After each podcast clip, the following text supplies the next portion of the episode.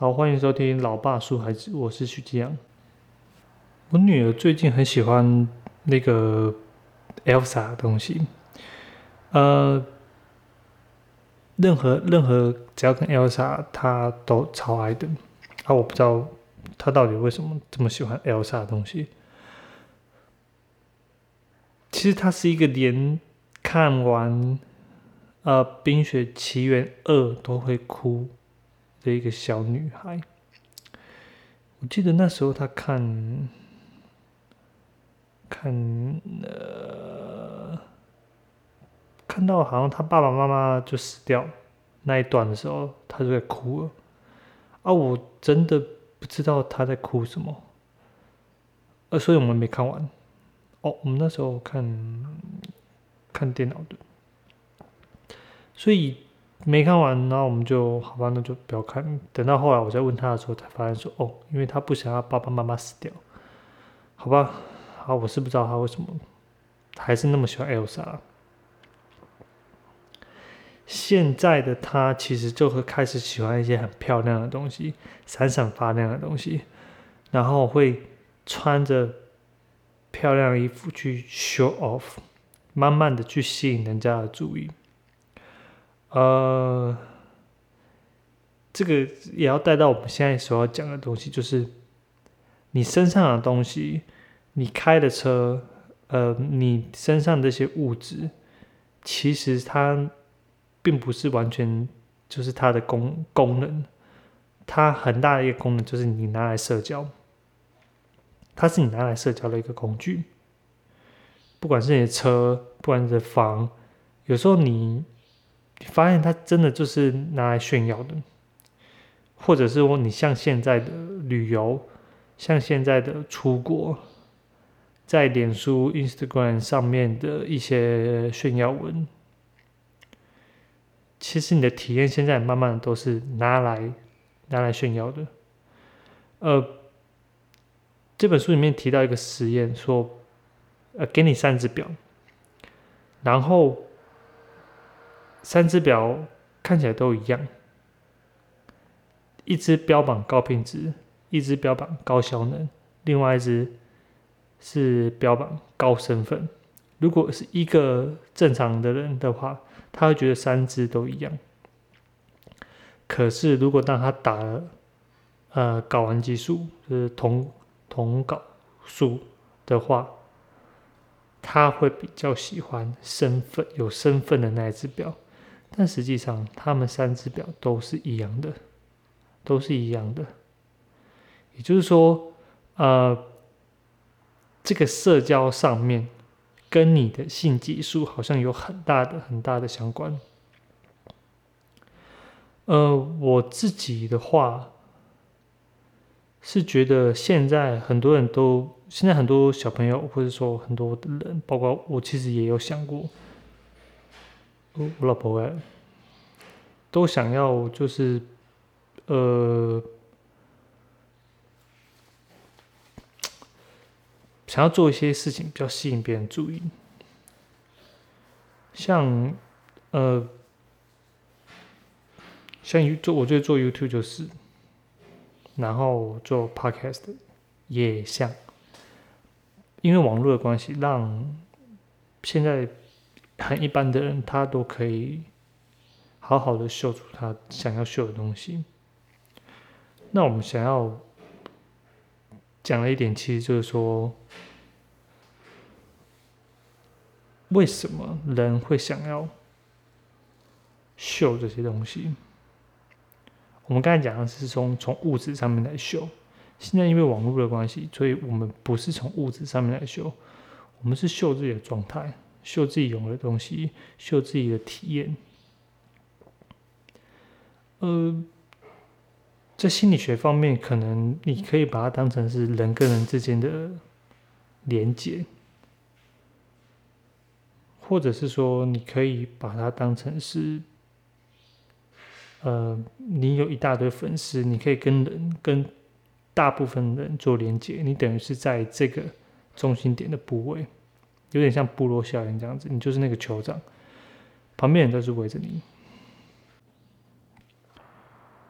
我记得我小时候其实是很喜欢那一种，我我每次玩游戏的时候，我很喜欢那种，呃，看起来很平淡、很很平时的那种武器，或是或是盾牌，然后但是它攻击力会超强，但是它的防御也会超强，意思就是说，它看起来要是一种很很简单、很简单的那一种武器，没有什么特殊华丽的那一种。你知道，就是很像是那种那个，呃，我在冰箱，很像是那种那个，呃，金刚战士，或是那个现在的那种忍者战队啊，什么龙骑士战队，那那种刀子，那种刀子都对我来说太花俏。我需要的是那种很简单的刀子，有点像武士刀这样子，很平实无华，但它力量超强。我觉得这影响我现在很多。譬如说，我现在就觉得说，诶，我很多东西，譬如说衣服或是呃裤子，我都不用穿的很华丽，但是我需要里面功能性很强大，然后可以让我穿很久，然后可以让我就是呃，只要不要太丑，稍微一点点品味，它也有一点与众不同，不用太多，但是就是会让我。整个里面的功能性超强，呃，这个已经反反呃反射到我现在的生活风格，就是呃，譬如说我像前几天我想要买一只手表，然后那只手表就是让我觉得，呃，我在挑那个手表的时候就不知道挑什么，后来挑挑挑发现说，哎，那个卡西欧的好像。就是便宜，然后又可以用很久。后来我就觉得这好像很符合我自己的个性，就是我我手表其实用不久，但用了一年多它就断掉了。因为我都买那种保雅啊，或是那种家福的那一种表，然后都很简单，四五百块，然后但是就是用不久。所以我这次就觉得说，好，那我买贵一点点，可能一千多块，然后我去找。后来发现卡西欧好像蛮适合我的，因为就是久嘛。就是酒，我我就喜欢，就是就是它很简单，但是它它的持久性就是超强，那种朴实无华的那种感觉很适合我。所以像像车子的部分，我我一定绝对不会选那种开出去就会让人家呃开出去就会让人家耳目一新的那种感觉。我一定就是大家完全看不出来。我这车子有多强，但是我希望里面的内装很强，就那种类似这种感觉啊。包括像我现在手机，我是用 S 一的，大家都知道 S 一看起来就很小弱弱的，可是我真的觉得它的功能已经算那几代里面算真的很强了。好，这这其实是我现在，呃，就是我慢慢的、慢慢的不会把那种设。这物质上面的事，我原本就不太会，现在好像更不会了，就是不会把这些东西拿来当社交的一种货币啊。好，那我们是不是可以来解释说，到底人为什么要用这些物质来当做社交的一种货币？人为什么需要社交？这这绝对是一个大的问题，有好几本书都在讲这个。呃，有一本书叫做那个叫呃呃大卫。我忘记他名字了。社会性动物，社会性动物或者社交天性，我觉得两本书都可以一起看。我下次有空再讲。呃，我至于我自己，我自己就是，嗯的感觉啦。人是需要比较的一种动物，比较就跟社交是一样，社交就是拿来做比较的。让人生都都是比较出来的，就是你会怕被孤立，所以你需要跟人做连接。可是，一旦跟人做连接的时候，很多事情，社交的问题，呃，人际关系的问题，呃，比较的问题，这些东西通通都会跑出来。道德问题，慢慢的这些都会跑出来。所以，所以那本书才会说，呃，被讨厌的被讨厌的勇气那本书才会说是。所有的问题都是来自于人际关系，我蛮同意这这一句话的。我真的蛮同意这句话的。现在我会常常跟自己讲说，为什么我会去看重自己有的东西？我有什么？我现在有什么？呃，譬如说，我现在我有一个麦克风啊，我有一个录音机，我现在还可以坐在这个房子里面对着大家讲话，我不用去想那些没有的东西。我们常常会让自己。陷入一个幻想之中，就是我们去追求一些我们没有的东西。但当然，你也可以说，因为追求那些没有的东西，所以你才会进步嘛。我同意，我同意。可是，你是不是也可以把它分开来？你追求那些你没有的东西，你也不一定要痛苦，因为你没有，你没有得到，那你也没有失去啊。有时候那种追求的感觉。是比你得到的感觉更要强烈的，那个是绝对是比你更要强烈的。呃，甚至说你的大脑其实在控制你，说追求、追求、追求、追求的这个多巴胺，绝对比得到那个多巴胺还好更多更多。所以，呃，所有人。很多男的都会有一个都知道一个呃一个模式叫圣人模式，意思就是说你打完手枪的时候，你会进入一个完全就是无欲无求的的的模式中，不管是心理状态还是精神状态。可是，在你射出来之前，在你射出来之前，那种感觉是超级强烈的。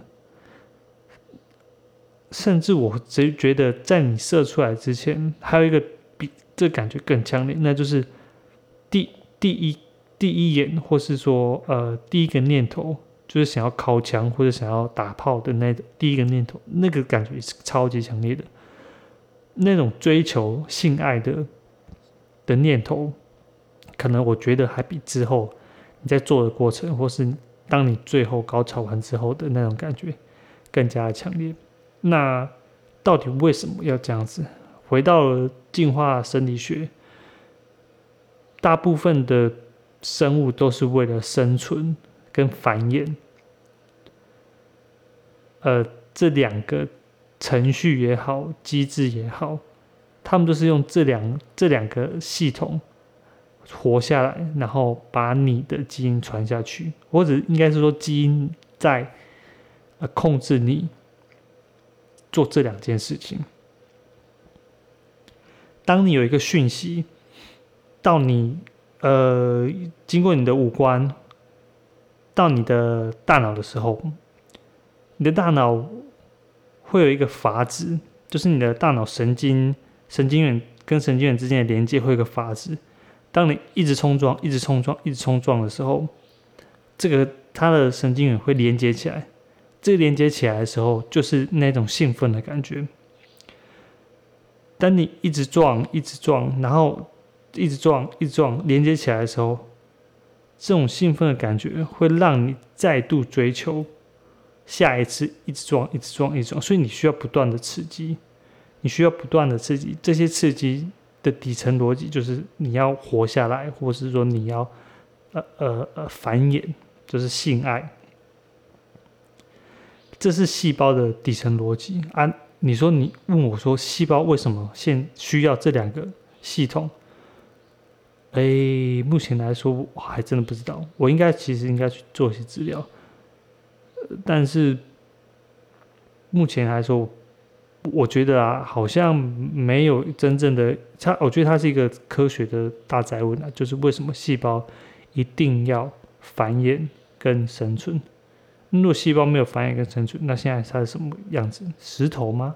石头就没有繁衍跟生存，所以它就永远在那里，它就永生吗？那它还叫生吗？然后这这已经快变一个哲学问题了哦，不对。好，呃，所以这种呃讯息来讲是永远不会停止的，因为你作为一个人。你呃，如果是你站在进化论的角度来讲，你就是用这个底层逻辑去变成你现在这个人的，所以你没办法避免。你是用泥土制造出来的，所以你不能说你自己身上是没有泥土的。你是用这一个这一个逻辑，你是用这个底层的系统建立出来的，所以你根本就没办法逃离这个东西。呃，除非你去修行吧，我不知道哎。像佛家这样子去修行，说不定可以，可以吧？我不是很了解。所以，如果你如果用这心来发电的话，其实应该全世界到现在应该已经电力十足，用好用满。讲到这个，他讲了一个笑话，就是颗粒子效应。就是有一天，总统夫人，呃，颗粒子，我不知道是谁。柯利兹总统夫人就到某一个地方去，就看到，哎，干这个公鸡很会干哦，就是他，他可以到处去跟人家交配，他可以到处，大家可以到处去交配。然后总统夫人就告诉他随从，叫随从告诉总统。那总统呢，后来就看就知道这件事情，然后就问为什么。公鸡很会干，然后因为母鸡一直换，所以他就跟随从说：“那你去告诉总统夫人。”就这样。书中讲到一个瑞典或丹麦的一个概念，叫做 “hygge”，h y g g e，还是 lagoon？lagoon 好像是瑞典吧。我忘记还是芬兰，反正就是北欧的概念，意思就是说哦，刚刚好就好，不用花太多，呃，刚刚好就好，或者是舒适就最重要，一类似这种这种想法，其实就是很像我们就是现在比较不追求物质生活的一些年轻人，他们所追求的事情。哦，我觉得，我觉得我慢慢的对这种生活其实蛮向往的，我不再需要就是说真的。让自己很光鲜亮丽，让急着去证明说自己在呃朋友之间、家人之间、亲戚朋友亲戚之间，就是处于一个什么样的地位，不再需要。但是你说我会不会想要去炫耀我现在的生活？其实我还是会。我我在自己的 IG 上面常常会秀自己跟小孩子的一些互动，我觉得这也是一种，就是只是。我不是用那么物质的方式去炫耀，或是我不是用这么的呃出国啊，或者体外外部的体验去去炫耀。但是我觉得我自己现在在 IG 上面做的事情，其实换句话说，你要说炫耀也可以，分享也可以，我觉得这两者没有很大的差别。只是我慢慢的把自己现在的一个生活理念，呃，生活态度。然后对人生的一些想法，慢慢的分享出去。你要说销售出去也可以。然后在 IG 上面，这本书其实很常在讲说，你拥有的东西其实就是你的你延伸的自我。那基于这个观点，他推导推推出了很多很多，就是我们自己心理层面，到底为什么我们对这个物质的生的的东西这么的执着？它就像是你的一只手、一只脚这样子伸出去。你如果这东西把你断舍离掉，等于是你砍掉你的手、砍掉你的脚，对人来说都会有非常非常不舒服的感觉。你可以把它想象成损失厌恶。在行为经济学里面，呃，卡尼曼卡尼曼他提出了一个概念，叫做损失厌恶。也就是说，你今天获得两百块的程度，跟你损失两百块的程度是不太一样的。它的正负一定是相反的，但是它的程度是是不太一样的。就是你比较讨厌，你比较讨厌损失两百块，那一定要到你你获得的，比如说你获得四百块的程度，会跟你损失两百块的程度，这样才会呃等价。比如说等价，因为正负值不一样嘛，但是它程度会比较会相同。这还可以，他可以用这个，他用所有权来解释说为什么人会很讨厌呃损失东西，也就是说，为什么人会比较喜欢让自己呃暴露在这些物质的生活中，他希望一直收集，一直收集。把这些物质全部加起来的总和，其实就是我，就是我。他需要这些物质来增加自己的身份认同、定义自己，然后肯定自己，也发送这些讯息给其他社交的人，给其他他周围的人，跟他说：“这些就是我，我就是这些。”所以，他他没有办法，他没有办法能够就是很清楚的表达自己。没有办法很清楚的用其他的方式去表达，他这些只是其中表达自己的一种方式，并不代表，并不代表这是他的全部，也不代表，呃，他所表现出来的东西就是他，只是因为这些够简单，只是因为够够单纯，所以我只要拿这些出来，什么事情都不用讲，你就会知道我是什么样的人。那在社交里面，我这些身份啊，这些地位上面，我就很好很好的去处理。那现在其实比较不需要的原因，其实我觉得还是网络。现在网络其实你在网络上的你，跟现实生活中的你，基本上是不太一样的，基本上是不太一样的。有些人在网络可以就是键盘侠，但在现实生活中，他他不是。因为他有太交太多的社交压力，但在网络上面可能就不太需要。呃，我其实蛮难想象说，像现在很多的网红或是他的一些嗯，主要活跃在网络上面的人，他们是我我我个人认为他们在网络上所被呃所看待的的的状况。就是他在网络上被网民或是网友或是反正只要是网络上的人所重视的程度，绝对比他在社交生活上所重视的程度还要大。可能是因为工作的关系，可能是因为他整个朋友圈都在上面。我我一开始其实也还不太熟悉。我我记得有呃，就就在几年前，然后我那时候还在台北的时候，我去去打棒球。啊，那个是应该算垒球。那垒球其实是我一个拍片的一个同事的的工作人员邀请我去的。啊，后来发现他那个去的人，通通都是在网络上集集结的人。他是在网络上集结的人，在在脸书上一个社团，然后再去那边。所以他们在彼此的认识的过程中是透过网络，所以他们互相尊互相呃称呼，其实是用。名字来称呼的，啊，ID，网络上 ID 来称呼的，我是那时候觉得真的很怪，我那时候还是不太适应这个这个这样子的的交朋友的方式，但我觉得这东西在现在已经越来越呃普遍，虽然我还是觉得微微的怪怪啊，不过好像趋势现在目前都是这样子的。嗯，好像这些延伸的自我啊、社交啊、身份认同，其实都是呃这本书的的主要核心概念。呃，这本书其实有讲的一小段，就是呃，the weirdest，就是 Western educated in industry。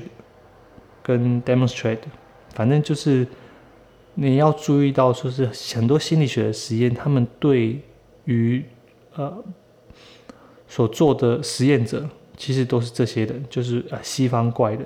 有有一本书叫《西方怪人》，可是好像中文版还没出。哦，我之后我也蛮想讲这本书的。他讲是说，像西方的这些。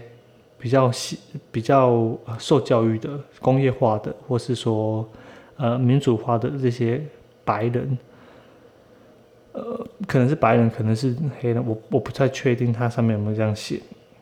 呃，他们的想法跟世界上大部分想法其实是不一样的，可是他们的想法却主导这个世界的潮流。好，呃，我觉得这这个章节在这本书就比较就偏走了，所以我这边就不太讲了。这本书也提到了很多像禀赋效应的东西。禀赋效应我们知道是行为经经济学里面一个蛮重要的概念，也就是说，你今天。同样的 A 跟 B 两个杯子，你如果拿过 A，这 A 是明显就是你的，在法不管在法律上、道德上，或是呃所有的公众场上面，这都是你的。你给他的价值会比这个 B 还来得高，就是你的禀赋效应。那禀赋应该就是说你嗯，你觉得这东西就是就是你的，就是呃你有一个才能，类似这样子的，不管是。后天的还是先天的，好像有点像是刻在我们的基因里面的。因为他做了一个实验，说六岁的小孩好像也会有禀赋效应。可是他怎么做实验？他小孩子不太懂这个价价位的问题、价值的问题。很好，所以他们做了一个微笑尺度。他做了一个微笑尺度，就是他做了五个图形，通通都是一个两个点，两个眼睛，然后嘴巴。嘴巴呢是笑得很开，笑的一点点开，然后一条直线的这种没有反应，微微的呃闭嘴，还有一个最大的闭嘴。所以小孩子看到这些，小孩子看到这些呃微笑尺度的时候，他应该也是有反应的。所以他做了一个实验，说他把。两个玩具给小孩子，然后让他把这玩具摆在，不管是他摆在哪一都可以。那通常第一次摆的时候都会放在相同的，就是 A 跟 B 这两个玩具都会放在同样的尺度上面。你想要摆在微笑的就微笑，你想要摆在不微笑的，呃，比较比较就是痛苦的那一个表情也可以。好，接下来。他会让孩子说：“哎，这个玩具给你。比如说 A，A 这个玩具就，比如说 A 这个玩具就给给小孩子。然后，然后 B 一样放着，或者是说跟他说是一些跟，嗯，你可以游泳这个玩具，你这个玩具可以带回家，类似这种话。接下来之后，再他他继续在做实验。”就发现说，他会把 A 放在一个微笑尺度上面更高，比如说可能放在相对于 B 来讲，会放在更高的一个尺度上面，可能是微笑，可能是大的微笑。然后 B 这个东西一样的东西哦，它就放在后面去。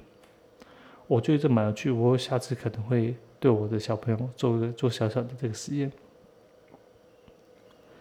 其实让我想到，我这几年回来南部，然后跟着我爸做生意，呃，慢慢的会，呃，怎么讲？有时候在卖东西的时候，其实反而会注意到自己其实有这些这些禀赋效应的这个心理概念，然后会用商业上的价格。去抑制这个这个东西，我我有时候觉得说，哎，我们的东西还很好啊，所以我们开价会比较高一点。可其实，在市场上面，其实不会允许你这么做的。我我觉得做生意真的是会降低你的这些禀赋效应的一些感觉，尤其是如果你你自己有房子的时候，你自己都想开价开高一点，就算是破破烂烂的，就算是里面都没整理。你还是觉得我的房子应该还是比其他人的房子再好一点。我常不知道什么时候，反正那时候我还没有进来这边做，然后我在呃国中还高中的时候吧，反正那时候我爸就刚创业，然后也是蛮辛苦的。那时候看电视剧的时候，他就看到一个男的，就是就跪下来，跪下来，然后就求。不知道求谁对了，我忘记那细节。然后我爸突然就想说：“吼，这这真正查甫囝，这会春会求，这真正袂歹。”他就他很少会对他很少会对电视剧发表他的观点、他的看法。然后那时候也觉得很奇怪，他为什么对这种东西会有有兴趣？我现在慢慢的其实就有点，呃，有点这种感觉，就是在生意上面、在商业上面、在谈判，或是说正在跟客人或厂商，呃，谈判、争论或是讨论这些东西的时候，这些利益方面，利益优先。这个准则其实会让你比较没有那么自大，比较不会有这种禀赋效应。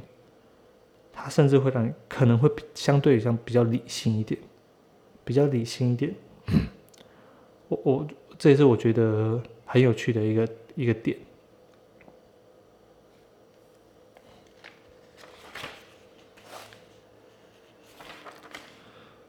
好，呃，我昨天本来讲说追求带来的刺激啊，可是我我们我觉得我昨天好像有讲完了，就是打手枪啊、买东西啊、做爱啊，就是追求永远都是那兴奋点永远是最高的。等到你到手，等到你射出来，等到你高潮，好像就没有那么的，好像就没有那么的爱。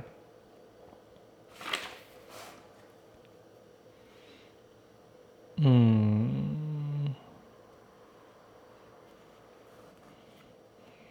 对，所以不是所有权让你想要所有的东西，是想象你拥有所有的东西，所以会让你想要游泳的东西。其实就是就是我讲的，其实追求或是说想要拥有、想要拥有这种心理的动力、心理的能量，其实会大于你现在拥有它的能量，所以你永远都会想要买，想想要更多，需要更多。你觉得你想你要的永远不够，你想的你的方式，你的思维方式永远都在处于没有的状态。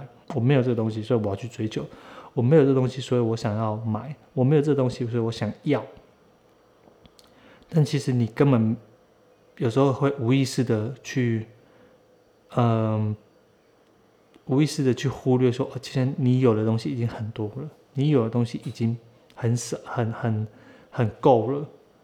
因为这个东西对你的大脑进化机制来说，其实是不对的，其实是会违反一个原则，就是繁衍或生存的这两个原则。所以你大脑基本上不会告诉你这个东西，你必须很有意识的说，你必须很有意识的让自己的想法植入自己的脑袋里面。那讲一个比较有学术性的东西的，诶。为什么追求或是说想要的那种感觉会这么的强烈？其实就是你的呃腹侧背盖区有一会分泌的东西叫多巴胺，大家都有听过多巴胺，这个东西就是会让你有一个奖励机制。当你多巴胺久多了之后，它会分两条线，它会分两条线，一条会往福格核，福格核到福格核的时候，你就会开始有点快乐的感觉，会笑。会成瘾，会有那种安慰剂的感觉，会觉得很爽。然后呢，这东西会再回去一个东西叫做纹状体的部分，那一样，它都是透过这个多巴胺，然后再继续回到纹状体。纹状体会让你呃做一些复杂的运动，会影响你的行为。那这些行为再进一步再回到腹侧背盖区，所以你有点像是一个。脑子被插入一个电极的老鼠，你一直按那开关，哦，爽！好，在按的时候，纹状体告诉你，好按，按下去，腹腹侧背盖区多巴胺在分泌到呃福格核，爽，然后再继续按，就是有一这样子一个无间道，一个回圈。但是呢，这些多巴胺也会走另外一条路，到哪里？到你的额叶皮质，这个额叶皮质就是会让你。决策会让你分析，会让你选择，也就是说比较理性的部分，会让你呃感受到说，哎，这东西我为什么要这么做，或者说为什么为什么我要做这个决定？它是分两条线的，它不是说呃一旦上瘾了你就上瘾了，有时候你会发现说，呃，我的额叶皮质其实是告诉我说，这东西我其实是不喜欢的，但是我就是忍不住，所以忍不住就是在福格福格核的那一那一那一段，福格核那一段，然后你就一直按，一直按，一直吸，一直吸，一直敲，一直敲。可是额叶皮质会告诉你，不要敲太多，不要一直吸，不要一直吃。他还是会跟你讲，你脑袋还是有另外一个声音，所以你的额叶皮质其实真的是会比较理性，但是通常通常你的福格和会赢过你的额叶皮质，毕竟你的福格核是让你进化成现在这个人类的最大的工程，它属于比较旧的脑，那你要克制，你要用额叶皮质去克制，或是说，呃，影响。这这上面那条路其实蛮困难的，就是你要下很多很多的功夫了。意志力其实就是在这里，就是你会一直用用用用用用到后面意志力就没了，然后你就哦算了，不想不想不想不想搞了，继续吃吧。好，这些是比较学术的东西。呃，我觉得这本书已经差不多了，它的核心。其实就是，其实就是这样。你想要追求带来的欢愉，绝对会大于你得到之后的欢愉。所以你会永远一直追，一直追，一直追，一直追。那，嗯，你想拥有的东西，其实就是你的自我的延伸。所以你当追到手之后，你又不肯放开这些东西，因为它就是你的嘛。你自我的延伸嘛，所以你会付给他很高的价值，禀赋效应。好的，那这本书讲到这里吧。不过我们也是要讲啊，就是说作者在后面也是跟我们说，所有权的诞生，这概念诞生，其实是很大一个稳定社会，或是说在社交方面、资源分配上面、地位上面，在整个。社会的稳定其实是非常非常大的作用的。我们根本不知道说，我们如果没有这个概念，如果没有这个功能的话，现在的社会到底会变成什么样子？这是我们根本没办法想象的。OK，好，然后，谢谢你收听，我是徐继阳，这里是老爸说孩子，拜拜。